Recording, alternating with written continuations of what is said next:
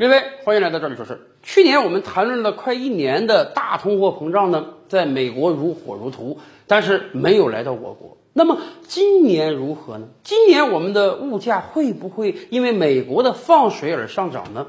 最近啊，有一个不是太好的消息，那就是国际油价的飙升。第二个有用，国际油价。以往我们讲过啊。国际油价飙升，它不只使得我们有车族每个礼拜去加油要多花钱了。油价是工业的血脉啊，我们所有物流业都靠油价呀。当油价不断飙升的时候，它一定会使得几乎每个国家物价都上涨，成本都提高，进而导致大的通货膨胀。而最近一段时间以来，国际油价确实越涨越厉害了。在某个交易日，国际油价已经突破了每桶一百美元。创八年以来的高峰，大家记得吧？前两年我们一直在谈论这个低油价，因为新冠疫情的影响，全球很多地方经济活动停滞，所以对原油的需求减少，导致前两年啊那个油价真的是很低啊，每桶三四十美元而已。有的产油国都抱怨说，再这么低下去，已经比我开采成本都低了。然而谁能想到，短短两年而已，现在国际油价已经探到了每桶上百美元的高位。甚至现在的时局也不是太好啊！乌克兰那面这个危机真是越演越烈了，有很多人都担心美国有没有可能对俄罗斯采取更强烈的制裁措施？什么措施？禁止你的原油出口。哎，前两年美国前总统特朗普在位的时候，他干了个什么事儿？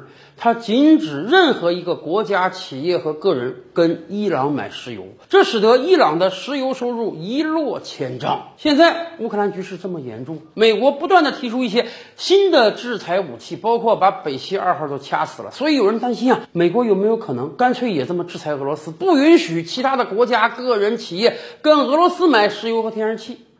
咱先甭说美国到底有没有能力做到这一点，但是如果美国真这么做了，肯定俄罗斯的石油出口会大量减少，而且国际油价会飙升啊！俄罗斯现在可是石油天然气出口大国呀，本来这个油价就有点供不应求啊，不断攀升，你还把这个出口国给掐死了。那么，难怪有很多经济学家预测，到今年国际油价有可能抬升到一百二十美元一桶，甚至一百五十美元一桶。油价的飙升对美国而言绝对不是好事啊！为什么？因为美国呢，真正是车轮上的国家，三亿多的人口，有接近两亿辆汽车，尤其是美国今天还面临大的通货膨胀，所以有很多经济学家预测，如果国际油价飙升，那么美国今年的通货膨胀将超过百分之十。但是与此同时啊。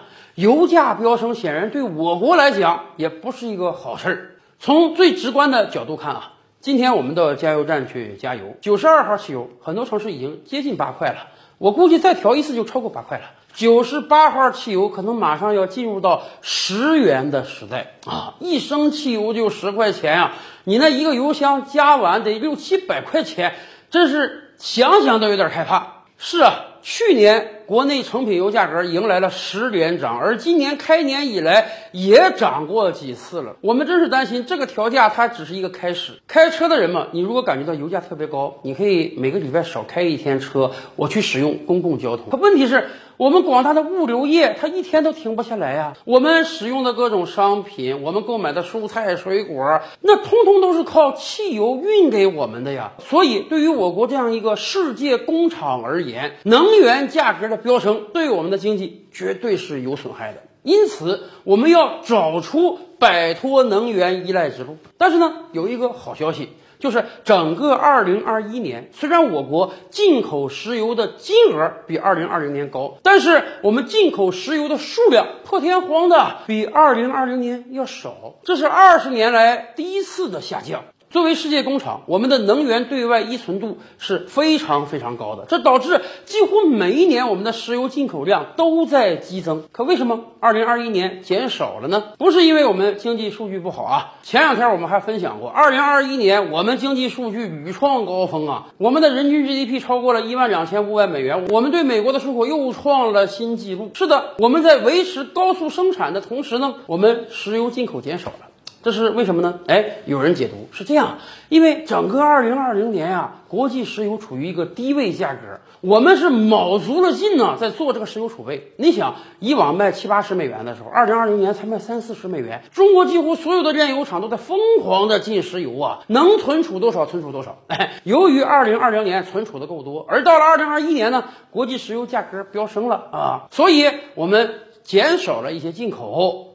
使用了大量二零二零年的库存，这样可以省一些钱，这导致我们的石油进口减少了，这当然是原因之一。但实际上还有一个更重要的原因，那就是电动车的大行其道。汽油车是烧油的，只要你有天量的汽油车存在，你对于石油的需求那就是刚性的。可是电动车它是耗电的，我们可以用天然气发电。虽然相比于汽油车，电动车发展的比较晚，今天马路上跑的电动车的数量还是远远少于汽油车的。然而，这毕竟是一个趋势啊！欧洲很多国家都定出条例了，到二零三五年根本就不售卖燃油车了。而在我国，电动车的销量更是逐年提升。到今天，可能每卖出五辆车中就会有一辆是电动车。很多消费者都在积极的选择电动车。当电动车的使用量越来越大的时候，那么当然，汽油车的使用量就会减少，尤其是。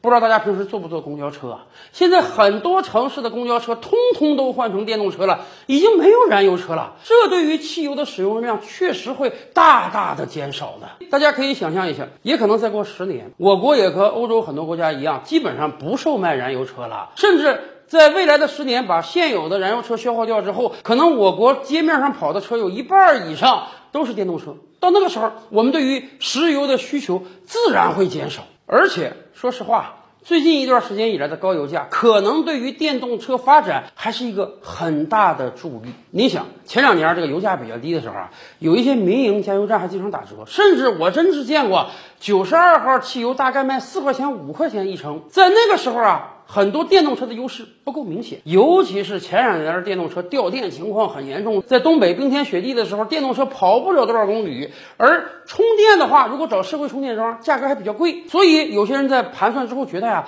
电动车的优势不是那么大。可是现在不一样了，马上汽油标着十时代去了，你这加一箱油真得四五百块钱。可是人家把电动车充满，如果用自己的充电桩的话，那就花个十几二十块钱就可以了。这个成本的比较，确实电动车。是非常巨大的，所以我们说啊，如果乌克兰局势进一步毁坏的话，那么很有可能国际油价会不断飙升，真的达到了每桶一百二十美元、一每桶一百五十美元之后，那个汽油价格怕是真的要涨到天上去了。然后对于电动车而言，这就是个大利好。今年很多人在买车的时候，就真得好好算笔账了，一个月。